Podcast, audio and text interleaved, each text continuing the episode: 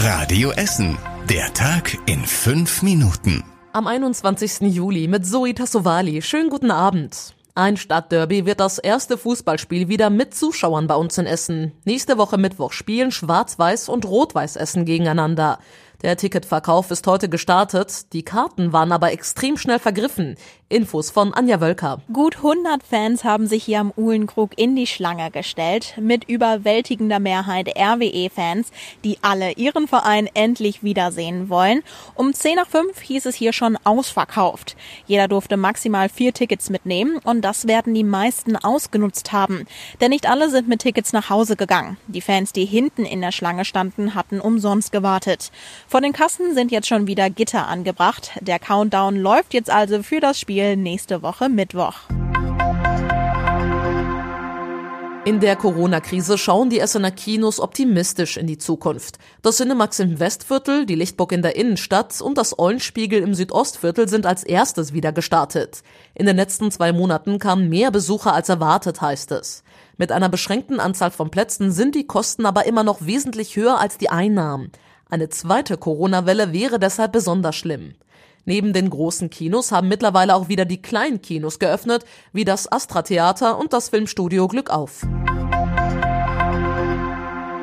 Virenexperten der Uniklinik in Holsterhausen machen neue Hoffnung bei Corona. Sie haben zusammen mit Medizinern aus China monatelang Corona-Kranke untersucht. Dabei ging es vor allem um Antikörper.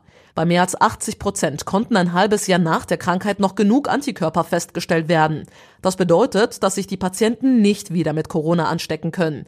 Man kann zumindest eine Zeit lang von einer Immunität sprechen, heißt es. Das bedeutet auch, dass ein Impfstoff helfen könnte, Corona für eine gewisse Zeit abzuwehren. Die Studie wird in den nächsten Tagen vorgestellt. Der Campus der Volkwang Universität der Künste in Werden ist ab Donnerstag wieder geöffnet. Die Gebäude waren letzte Woche Mittwoch alle geschlossen worden, weil drei Studierende sich mit dem Coronavirus angesteckt haben. Das Rektorat hat alle Gebäude auf dem Campus in Werden geschlossen. Studierende konnten ihre letzten Prüfungen aber noch an anderen Orten ablegen. Jetzt in der vorlesungsfreien Zeit können die Bibliothek und die Übungsräume ab Donnerstag wieder genutzt werden. Und Corona trifft das nächste Event in Essen. Das Leitfestival in der Innenstadt muss vorgezogen werden. Es startet schon Anfang Oktober. Dann gibt es unter anderem auf dem Willy-Brandt-Platz, an der Marktkirche und an der Zentrale des Allbau Projektionen. Auf dem Kennedy-Platz ist eine große Lichtshow geplant. Alles ist an Orten, an denen viel Platz ist. Auf die beliebten kleineren Spielorte müssen wir dieses Jahr aber verzichten, sagt die Essen Marketing. Sie verspricht im Gegenzug auf den großen Plätzen gewaltige Inszenierungen. Für die ist sonst kein Platz, weil dann schon der Weihnachtsmarkt aufgebaut wird.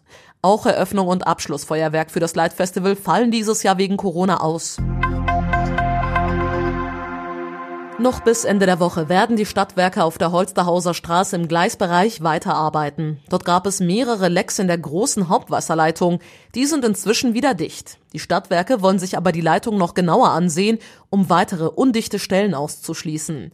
So lange fahren auf der Margaretenhöhe Busse statt Bahn und die Holsterhauser Straße bleibt in Höhe der Straße halbe Höhe jeweils einspurig. Und was war überregional wichtig? In Brüssel gab es heute Morgen einen riesigen Erfolg. Die EU-Staaten haben sich auf das größte Haushalts- und Hilfspaket ihrer Geschichte geeinigt. Insgesamt geht es um 1,8 Billionen Euro.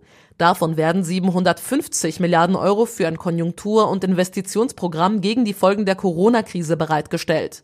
390 Milliarden Euro davon werden als Zuschüsse vergeben, die nicht zurückgezahlt werden müssen. Zum Auftakt des Prozesses um den Anschlag von Halle hat sich der Angeklagte umfassend zu seiner Tat und seiner Motivation geäußert.